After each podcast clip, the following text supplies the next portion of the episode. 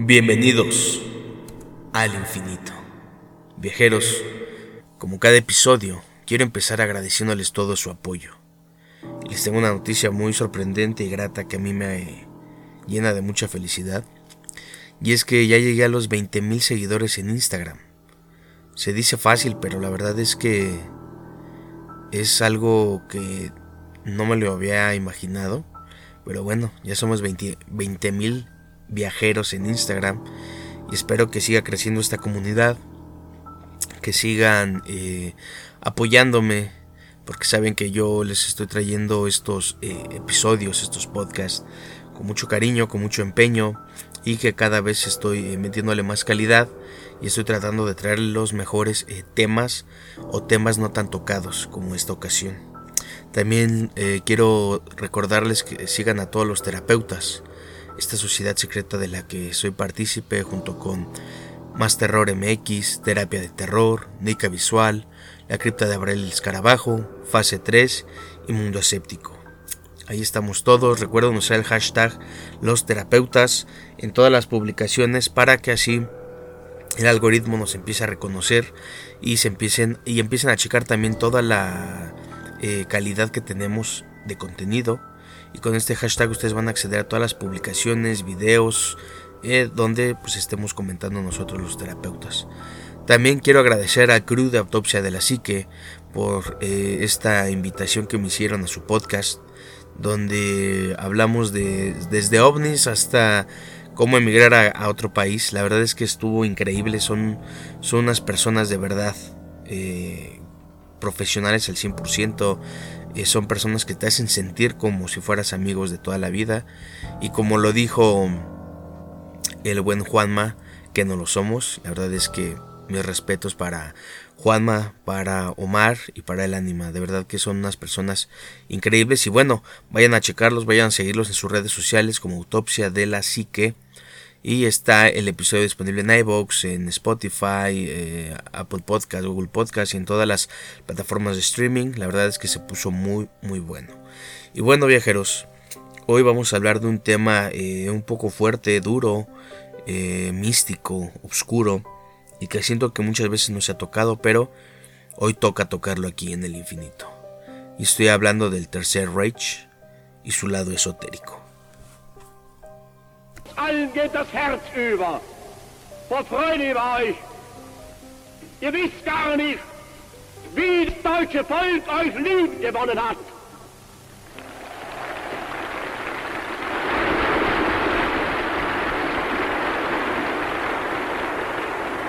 Kleinen Ausschnitt ergibt uns, dass uns die Herzen so übervoll werden lässt.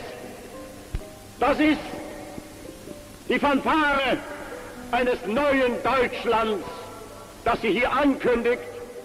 Der Spaten ist ein Symbol einer neuen Gemeinschaft geworden.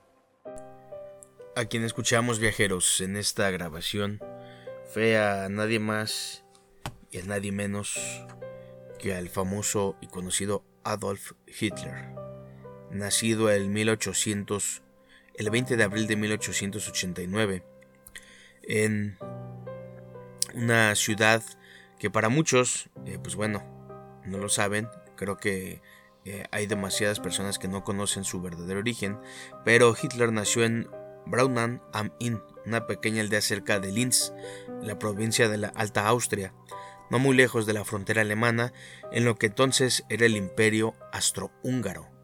Este hombre nació en una familia de clase media.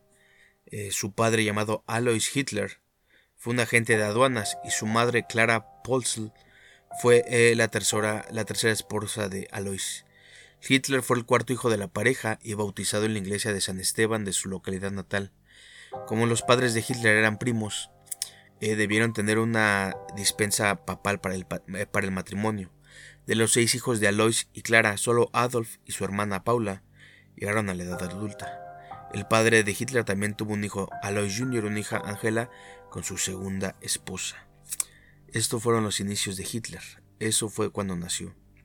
Les podría hablar de toda su adolescencia, de cómo inició, pero hoy vamos a hablar de este lado esotérico. Ustedes saben que el infinito eh, es un podcast donde hablamos de todo esto eh, que, nos, que nos apasiona, las cosas ocultas. Y bueno, para muchos, eh, Hitler, más que, nada, más que un eh, tremendo líder, porque es, fue un líder muy de los más importantes de toda la historia, por su capacidad de controlar, por su capacidad de convencer y por todo lo que hizo.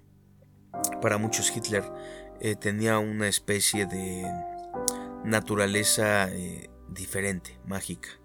Y pues bueno, a partir de las cenizas de la Primera Guerra Mundial, Adolfo Hitler intentó organizar un siniestro nuevo orden mundial, que sería dirigido por una hipotética raza de superhombres arios. Para lograrlo se sirvió de un reinado de terror como jamás el mundo había conocido, reanudando las prácticas ocultistas que habían permanecido latentes en Europa durante miles de años.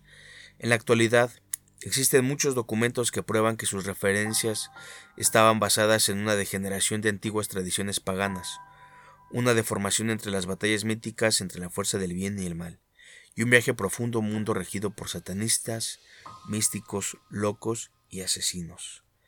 Eh, les digo, viajeros, este, este episodio va a ser el primero de dos partes, ya que hablar del lado esotérico de Hitler es muy grande. La verdad es que eh, es demasiada información y no los quiero abrumar ni tampoco quiero hacer un eh, episodio tan largo.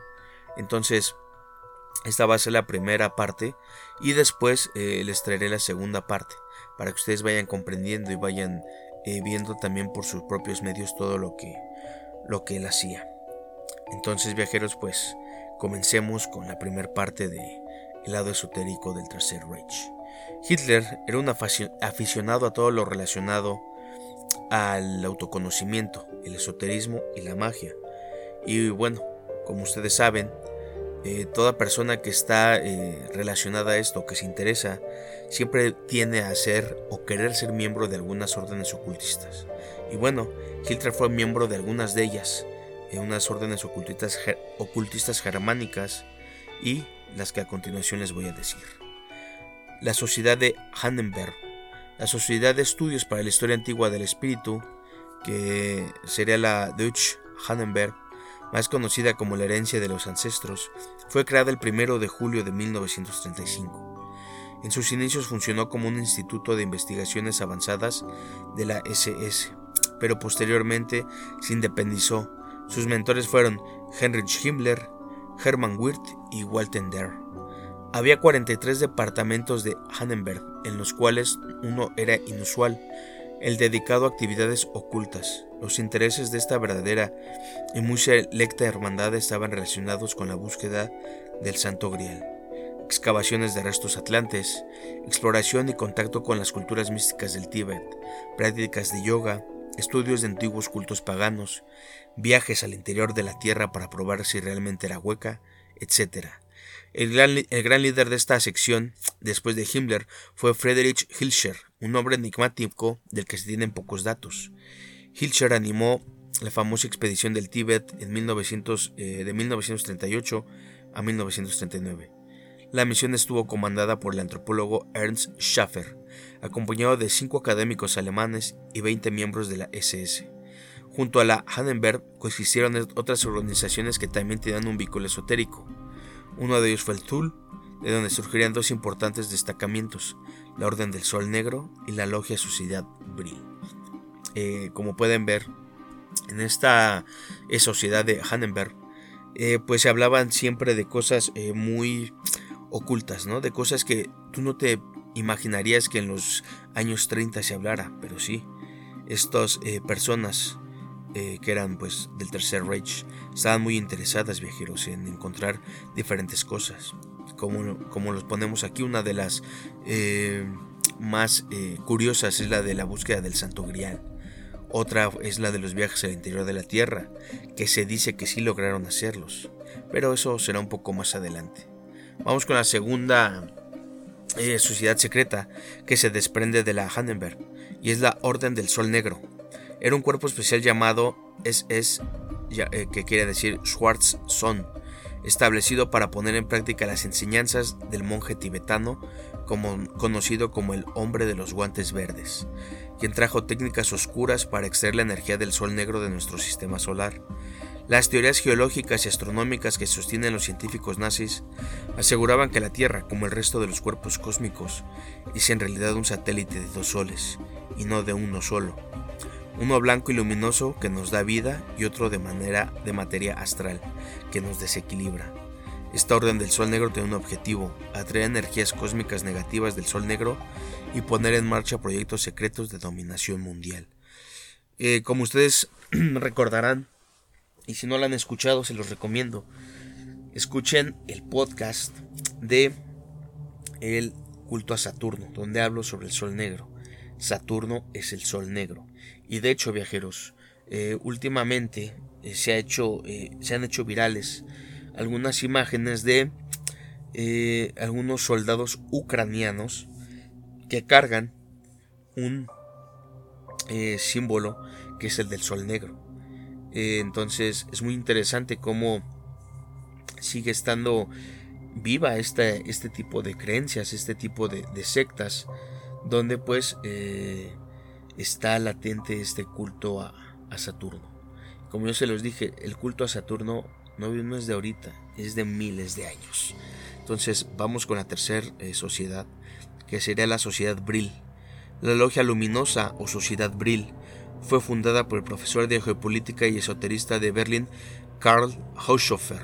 Se dice que la fuente de inspiración para su creación se basó en el libro titulado Brill.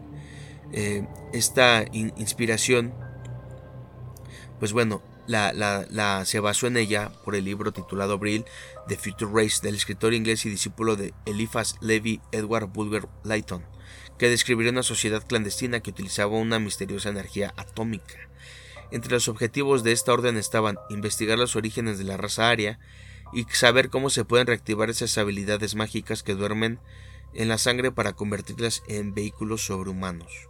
Los documentos nazis, después de la caída del Tercer Reich, indican que Hitler y sus partidarios lanzaron varias expediciones en busca de una entrada al mundo interior, la Tierra Hueca. Se ordenó a los geógrafos y científicos alemanes que encontraran túneles que conducirían a los Brilla como se llamaba a esta gente subterránea eh, oculta. Se inspeccionaron minas alemanas, suizas e italianas para encontrar posibles pozos, e incluso Hitler ordenó a un coronel con inclinaciones intelectuales que investigara la vida de Lord Bulwer Lytton, como la esperanza de saber dónde y cuándo había visitado el autor el mundo de los Brilla. Es decir, ellos estaban completamente obsesionados con encontrar esta civilización de los Brilla, que era esta civilización oculta en, el hueco, eh, en la tierra hueca, y que bueno, para Hitler y para todos los integrantes de la SS eh, se volvió una parte, pues, importante de su operación. Entonces vamos a ver más adelante cómo la mayoría de las personas eh, que estaban a un lado de Hitler, los más importantes, sus manos derecha, también eran personas completamente eh, metidas en el esoterismo, ¿no? Entonces vamos con, con la última sociedad. Esta se llama la Tull Gesellschaft. La Sociedad de Tull fue una sociedad esotérica alemana fundada en 1918 por el ocultista y noble alemán Rudolf von Sevondernhoff. A ella pertenecieron importantes personalidades del Tercer Reich como el propio Adolfo Hitler, su brazo derecho Rudolf Hess y al parecer el partido eh, nacionalista y por tanto el propio Tercer Reich tuvo su origen en esta sociedad, siendo el DAP, Deutsche Arbeiterpartei, más tarde transformado en el NSDAP, su brazo político. Como escudo de la sociedad Tul se eligió la esvástica, colocada detrás de una espada reluciente colocada verticalmente. El nombre Tul fue elegido por el legendario reino de Tul para los nórdicos y Tula para los aztecas, la isla encantada del norte del mundo donde se encontrarían los regentes de la raza aria y la evolución espiritual de la humanidad. En 1919, el miembro del Tul Karl Haushofer fundó una segunda orden que se llamaba Bruder des Licht, Hermanos de la Luz, más tarde llamada Abril Gesellschaft. Miembros de otras órdenes se unieron a esta nueva sociedad como la Herr von Schwalbenstein, los Señores de la Piedra, que fue la fundación de una orden templaria. Entre los miembros de la sociedad Tul se encontraban además de los paganos Heinrich Himmler y Alfred Rosenberg, sacerdotes como el confesor de Hitler, Berhan Stenfeld, monjes cistercienses Guido von List y miembros de la orden refundida del templo, la so llamada Herren von Schwarzstein, así como nacionalistas, patriotistas, antimarxistas y antisionistas. Y bueno, en esta podemos ver viajeros como pues hay aquí algo interesante. Miren, le pusieron, como aquí dice, eh, le pusieron Tul por el reinado de Tule para los nórdicos, ¿no? Y Tula para los aztecas. Y de hecho, Hitler tenía conocimiento de estas culturas eh, prehispánicas, de estas culturas en México como las aztecas. Hitler tenía el conocimiento de la bebida el pulque. Sabía que esta bebida le llamaban la bebida de los dioses, el elixir de los dioses. Hitler llegó un momento a estar eh, tan obsesionado con esta bebida del pulque que se dice que vino a México, o mandó más bien a un grupo especializado eh, de la, del Tercer Reich a México para investigar por qué era llamado así. Quería saber si había alguna eh, connotación mística o alguna connotación especial. Entonces, viajeros, como podemos ver, Hitler no era ningún eh, ignorante. Él conocía muy bien todo lo que decía. Él conocía muy bien todo esto. Entonces, eh, vamos a ver poco a poco cómo Hitler de verdad era una persona que conocía de demasiadas cosas, tenía un conocimiento sobre las artes ocultas, sobre el esoterismo. Entonces, viajeros, eh, como podemos ver, la llegada del poder al partido nazi fue atribuida a las prácticas ocultistas, y el propio Adolfo Hitler estaba fascinado por las artes obscuras. Así es que, viajeros, ahora vamos a continuar con eh, una de las primeras obsesiones de Hitler, la lanza de Longinos.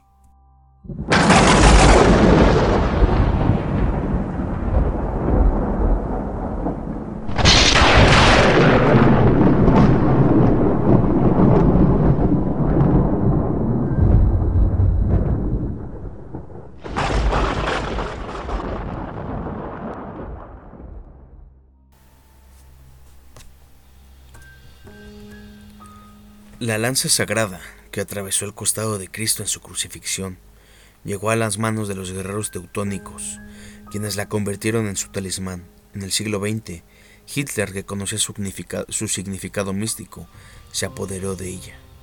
En 1913, por las calles de Viena, un miserable ex estudiante de artes intentaba en vano ganarse la vida vendiendo pequeñas acuarelas. Ocasionalmente, cuando el frío le impedía salir a la calle, Vagaba por los corredores del Museo del Palacio Hofburg. Se sentía especialmente fascinado por un conjunto de piezas valiosas conocidas como las insignias de los Habsburgo. Entre ellas, el joven vagabundo Adolf Hitler prestaba atención a la Santa Lanza, que la leyenda identifica con la que atravesó el costado de Cristo después de que éste expirara en la cruz, y que supuestamente quien tuviera en su poder esta lanza tendría el poder del mundo en sus manos. Esta era la leyenda del arma que tanto fascinaba al joven Hitler. Durante su primera visita a la lanza, eh, este la estudió con todo detalle. Medía 30 centímetros de longitud y terminaba en una punta delgada en forma de hoja. En algún momento, el filo había sido ahuecado para admitir un clavo. Al parecer, uno de los usados en la crucifixión. El clavo estaba sujeto con un hilo de oro. La lanza se había partido y las dos partes estaban unidas por una vaina de plata. Dos cruces de oro habían sido incrustadas en la base cerca del puño. Pero, ¿qué atractivo podría ofrecer esta, esta santa lanza? Un símbolo cristiano para el ex católico y violentamente anticristiano Adolf Hitler. Ya se había entregado a violentos desvaríos antisemitas. Era un devoto discípulo del anticristo de Nietzsche y sostenía su condena al cristianismo como la última consecuencia del judaísmo. Entonces, ¿qué era lo que a él le interesaba a tantos viajeros? Pues bueno, parte de la respuesta se encuentra en una tradición ocultista medieval vinculada con la historia de la Santa Lanza. Como cuenta el Evangelio de San Juan, el soldado romano que hirió el cuerpo de Cristo cumplió, sin saberlo, la profecía del Antiguo Testamento los huesos de Cristo no serían rotos. Si no se hubiera hecho eso lo que si no se eso, hecho lo que hizo, el destino de la humanidad habría sido diferente. Según San Mateo y San Marcos, la verdadera naturaleza de Cristo fue revelada en ese momento al soldado, que se llamaba Cayo Casio Longinos. Viendo el centurión que estaba frente a él, de qué manera expiraba, dijo, verdaderamente este hombre era hijo de Dios. San Marcos 15:39. Para la mentalidad ocultista, un instrumento usado para un propósito tan importante se transforma en un foco de poder mágico. Una cosa no es sagrada porque es buena, es sagrada porque contiene un poder, poder misterioso y terrible. Es tan poderosa para el bien o el mal como una fuerte descarga eléctrica si es mal usada. Por importantes y comprensibles que sean las razones, las, las consecuencias pueden ser catastróficas para personas totalmente inocentes. Y esto, viajeros, Hitler lo sabía desde un principio. La toma de posesión del tesoro constituyó un gesto de benevolencia sorprendente, considerando que Hitler despreciaba la casa de Habsburgo, a la que consideraba traidora a la raza germánica. Sin embargo, el 13 de octubre la lanza y otros objetos fueron cargados en un tren blindado provisto de una guardia de la SS y cruzando la frontera alemana fueron instalados en el vestíbulo de la iglesia de Santa Catalina, donde Hitler pensaba instalar un museo de guerra nazi. Stein creía que cuando Hitler tuviera lanza en su poder, sus ambiciones latentes de conquista empezarían a crecer y florecer.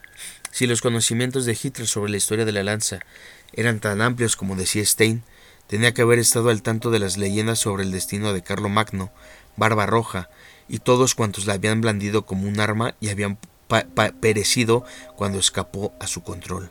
La leyenda parece haber sido confirmada por una inquietante coincidencia que marcó el final de su conexión con la lanza, ya que después de los intensos bombardeos de los aliados en octubre de 1944, durante los cuales Nuremberg sufrió enormes daños, Hitler ordenó que la lanza junto con el resto del tesoro de los Habsburgo fuera enterrada en una bóveda construida especialmente. Seis meses después, el séptimo ejército americano había rodeado la antigua, la antigua ciudad, defendida por 22.000 soldados de la WS, 100 panzers y 22 regimientos de artillería. Durante cuatro días, la veterana división Thunderbird martilló estas formidables defensas hasta que el 20 de abril de 1945, el día que Hitler cumplía 56 años, la bandera eh, americana victoriosa fue izada sobre las ruinas. Durante los días siguientes, mientras las tropas americanas localizaban a los supervivientes nazis y comenzaba el largo proceso de los interrogatorios, la compañía C del tercer regimiento del gobierno militar, al mando del teniente William Horn, era enviada en busca del tesoro de Habsburgo. Por casualidad, un proyectil había facilitado su tarea, volando una pared de ladrillo y dejando a la vista la entrada de la bóveda. Después de algunas dificultades con la puerta de acero de la misma, el teniente Horn entró en la cámara subterránea y echó una ojeada a la polvorienta oscuridad. Allí, sobre un lecho de descolorido terciopelo rojo, estaba la fabulosa lanza de los longinos. El teniente Horn extendió la mano y tomó posesión de la lanza en nombre del gobierno de los Estados Unidos. La fecha, 30 de abril de 1945, está registrada en los textos de historia. Y, por escépticos que sean los críticos acerca de Walter Stein, el ocultismo general y las leyendas de la Santa Lanza en particular, también es un hecho histórico que unos cientos de kilómetros eh, de distancia, en un búnker de Berlín, Adolfo Hitler eligió esa tarde para coger una pistola y quitarse la vida. Es decir, viajeros, después de que Hitler pierde completamente el poder de esta lanza, así como lo escuchan, cuando pierde el poder de esta lanza. Los Estados Unidos ganan, bueno, los aliados ganan la, guerra, los Estados Unidos se hacen de esta lanza y ahí es donde empieza el reinado de los yanquis.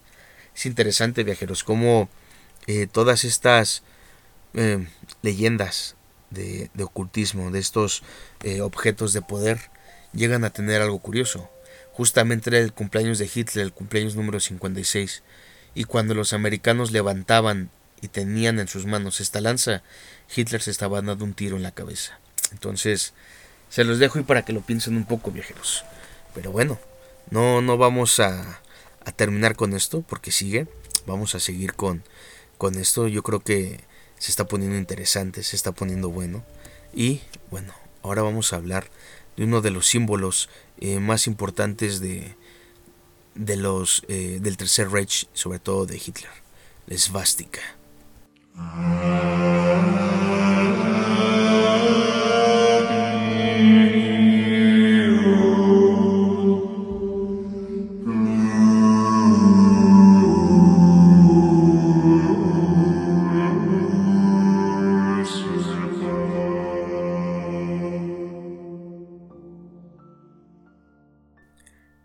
Sabemos que Hitler fue muy influenciable en su juventud y que asimilaba con facilidad las ideas de quienes le impresionaban, como Wagner y Nietzsche. La manía de poder de Landolfo y su desagradiada similaridad anatómica con él debieron de impresionar al joven Adolf y existen razones para suponer que lo mismo sucedió con la magia negra.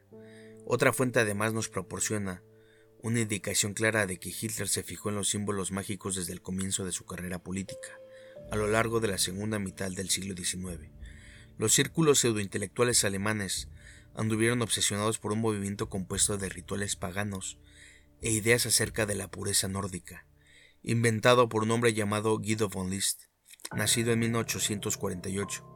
Era hijo de un rico comerciante en artículos de piel y botas altas, un detalle profético y renunció a su catolicismo cuando tenía 14 años, jurando solemnemente que un día construyó un templo en honor de Wuden, también llamado Odín, dios de la guerra en la mitología escandinava, viajeros.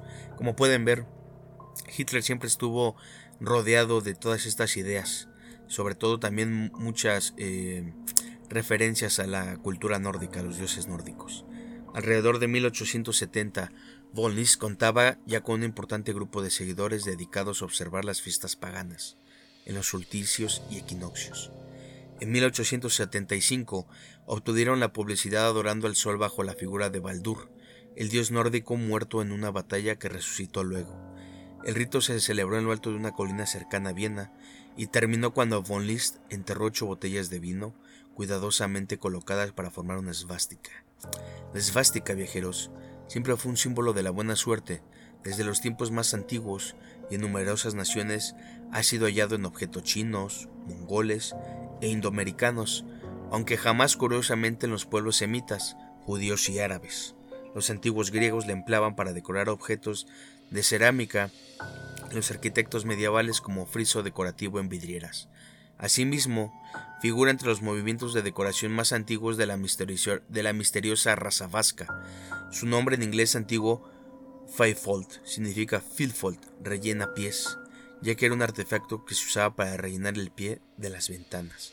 La palabra svástica o svástica proviene del sánscrito su asti, que significa traducido literalmente bueno es.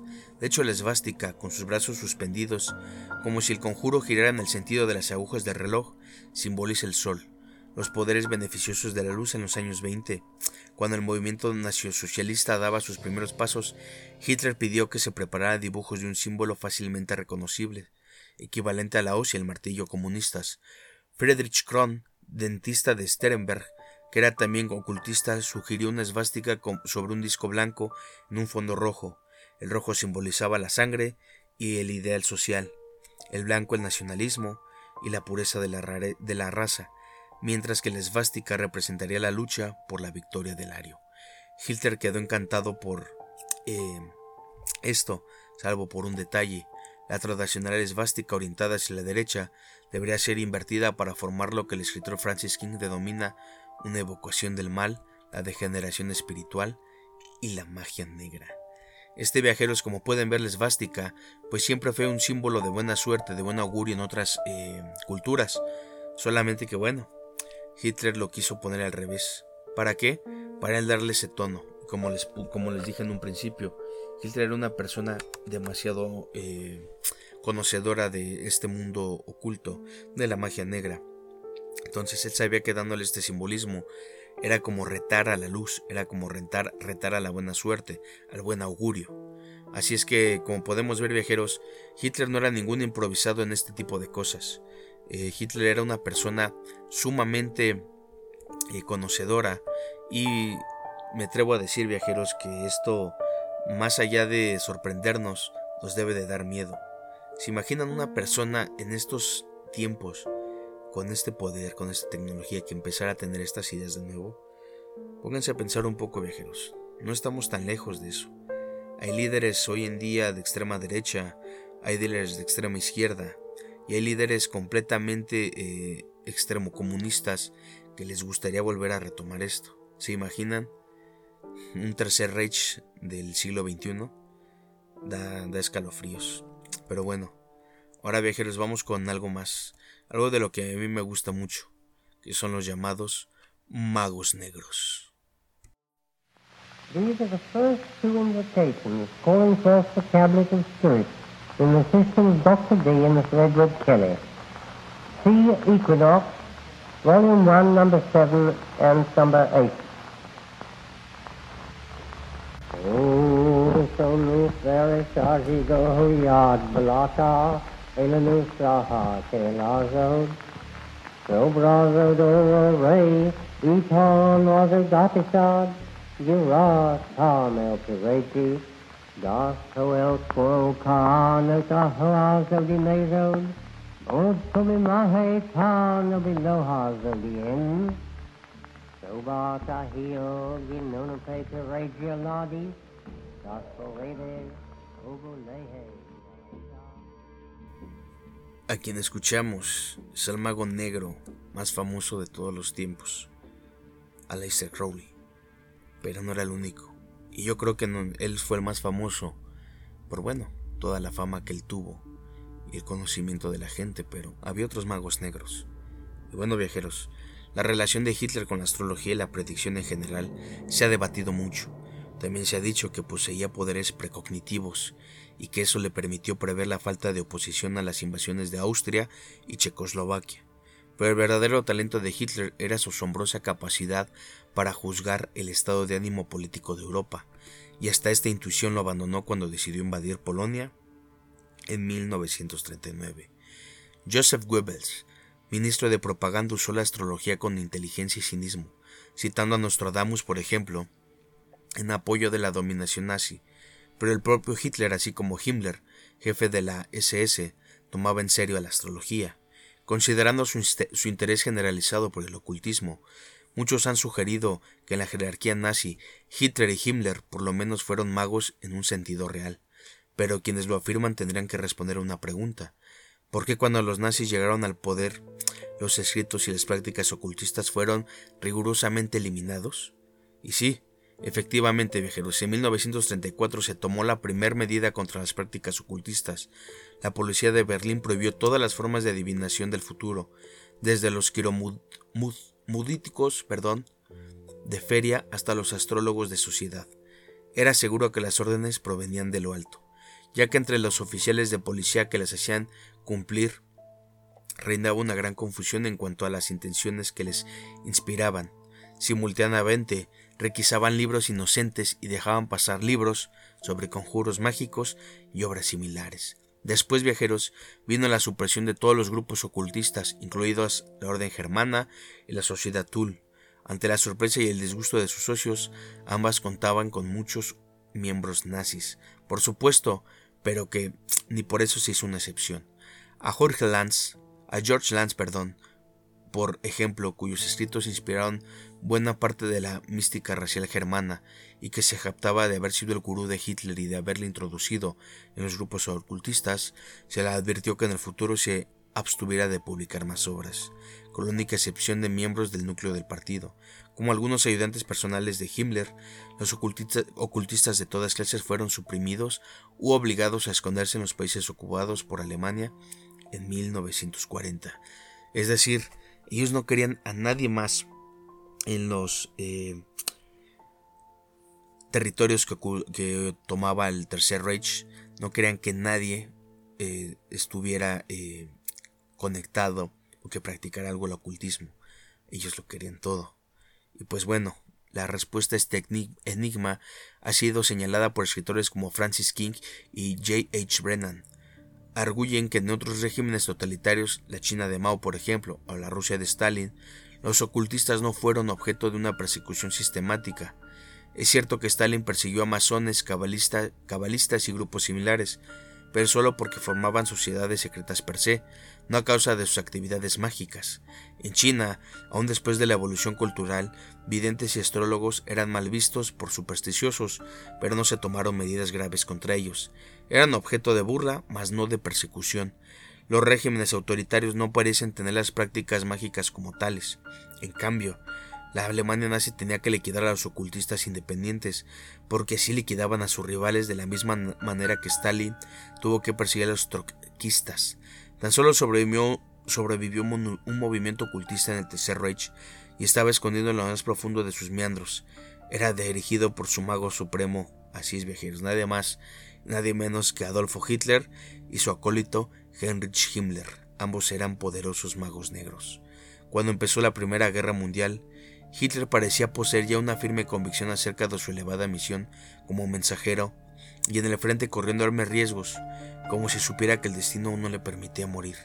Cuando terminó la guerra había desarrollado un, curioso poder impersonal sobre quienes le rodeaban, poder que le sería sumamente útil hasta el final de su cámara.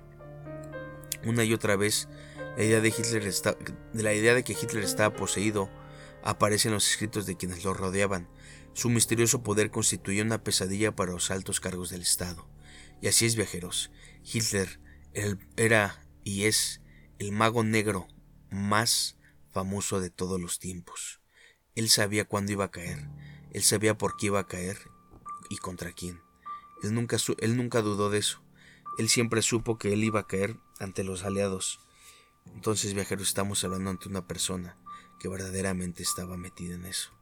Y ahora, hablando de magos, magos negros o magos oscuros, ahora hablemos del aprendiz del brujo, Joseph Goebbels. Fingía interesarse por el ocultismo y la astrología para complacer al Führer. Hasta aprendió a montar horóscopos.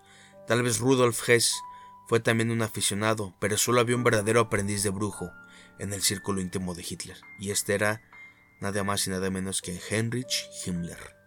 Heinrich Himmler nació en un hogar de clase media en Múnich en 1900. Himmler, que fue un joven débil, pálido y sin carácter, cuya miopía le obligaba a llevar gafas de grueso cristal, se transformó en nazi, fervoroso a comienzos de los años 20, y fue nombrado secretario de la oficina de propaganda del Partido de la Baja Baviera. Allí en su despacho pequeño hablaba con una fotografía de Hitler que había eh, en la pared mucho antes de conocerle en persona. Aunque sin duda tenía dotes de organizador, el aspecto de Himmler provocaba burlas, y fue casi en broma que Hitler lo nombró Reichsführer de la SS, eh, las siglas del Staffel, Fuerza Protectora, un grupo de unos 300 hombres con misión de guardaespaldas.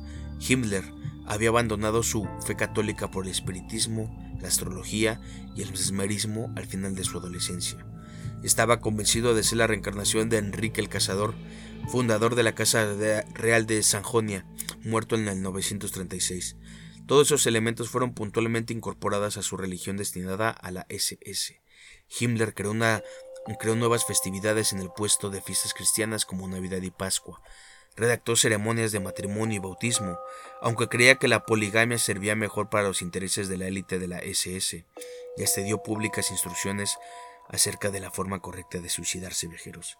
Estamos hablando de una persona que tenía conocimientos demasiado grandes, él sabía que metiendo toda esta maldad, esta magia negra se puede decir, podía manejar de mejor eh, manera eh, a las masas. En el centro del culto de la, de la SS fue el castillo de Wewelsburg, en Westfalia, en el que Himmler compró en ruinas en 1934 y reconstruyó durante los 11 años siguientes, con un coste de 13 millones de marcos.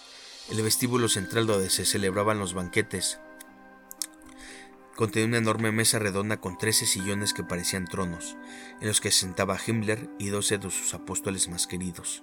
Debajo de este vestíbulo se encontraba el vestíbulo de los muertos, donde se levantaban trece peanas en torno a una mesa de piedra.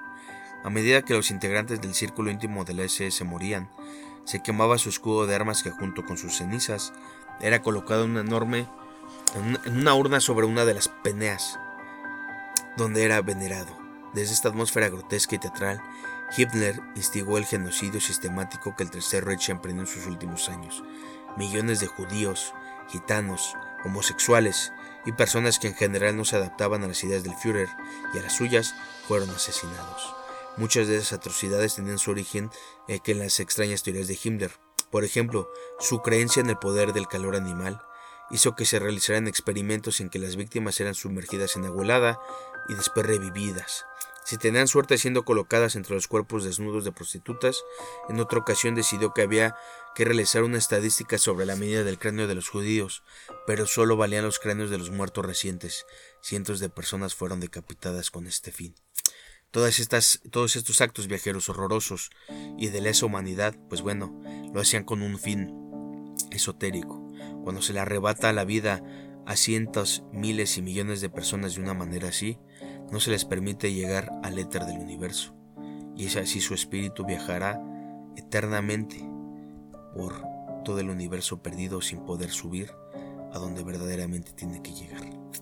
Menos horrorosas pero igualmente demenciales fueron las investigaciones sobre el movimiento Rosacruz, el significado ocultista de las torres góticas y el sombrero de copa de Eton, el poder mágico de las campanas de Oxford que según decidió Himmler habían hechizado la Luftwaffe, impidiéndole infligir daños serios a la ciudad.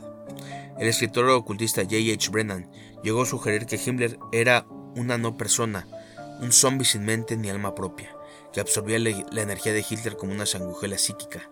Francis King ha señalado que los grandes mítines de Nuremberg, presididos por Hitler en sus momentos de máxima posesión, reúnen las condiciones necesarias para lo que algunos cultos mágicos describen como un cono de poder. Los reflectores iluminaban el cielo nocturno formando un dibujo cónico sobre las enormes multitudes, multitudes, lo cual generaba un gigantesco brote de emoción centrado en la figura glorificada de Hitler. Se formaba una pirámide, como la pirámide que todo lo ve. Pero si Himmler era influenciado por la magia maligna, también podía ser influenciado por hacer el bien. El inverosímil instrumento de ese bien fue un masajista gordo y rubio que también era ocultista y se llamaba Felix Karsten. Había aprendido oceoterapia y técnicas asociadas con un misterioso médico chino, el Dr. Ko, un ocultista y místico que al parecer desarrolló los latentes poderes psíquicos de Kersten. Kersten se hizo famoso en 1938, tuvo que atender a Himmler, quien sufría de calambres crónicos en el estómago. Desde ese momento el jefe de la SS dependió casi totalmente de Kersten, quien en varias ocasiones pudo salvar las vidas de cientos de judíos gracias a su dominio sobre la mente de Himmler. En la posguerra, una comisión investigadora llegó a la conclusión de que los servicios que Kersten había prestado a la humanidad y a la causa de la paz eran tan destacados que no se encuentran precedentes comparables en la historia. Es decir, Himmler, a pesar de tener esta ideología de terror, esta ideología verdaderamente que sí daba miedo, también fue completamente controlado por una persona del bien. Es decir, viajeros, a pesar de toda la oscuridad que había, siempre el, bien va a ganar. Y bueno, viajeros, esta fue la primera parte del lado oculto del Tercer Reich, el lado esotérico. Quedaron varias cosas pendientes, una de ellas los viajes a la Antártida, los viajes al interior de la Tierra, eh, la búsqueda del Santo Grial, del Arca de la Alianza, del Martillo de Thor, del Espejo Negro y muchas más. Así es que viajeros, espero que les haya agradado este episodio.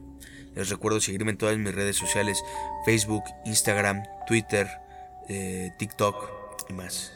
Recuerden viajeros que seguimos viajando hasta llegar al infinito.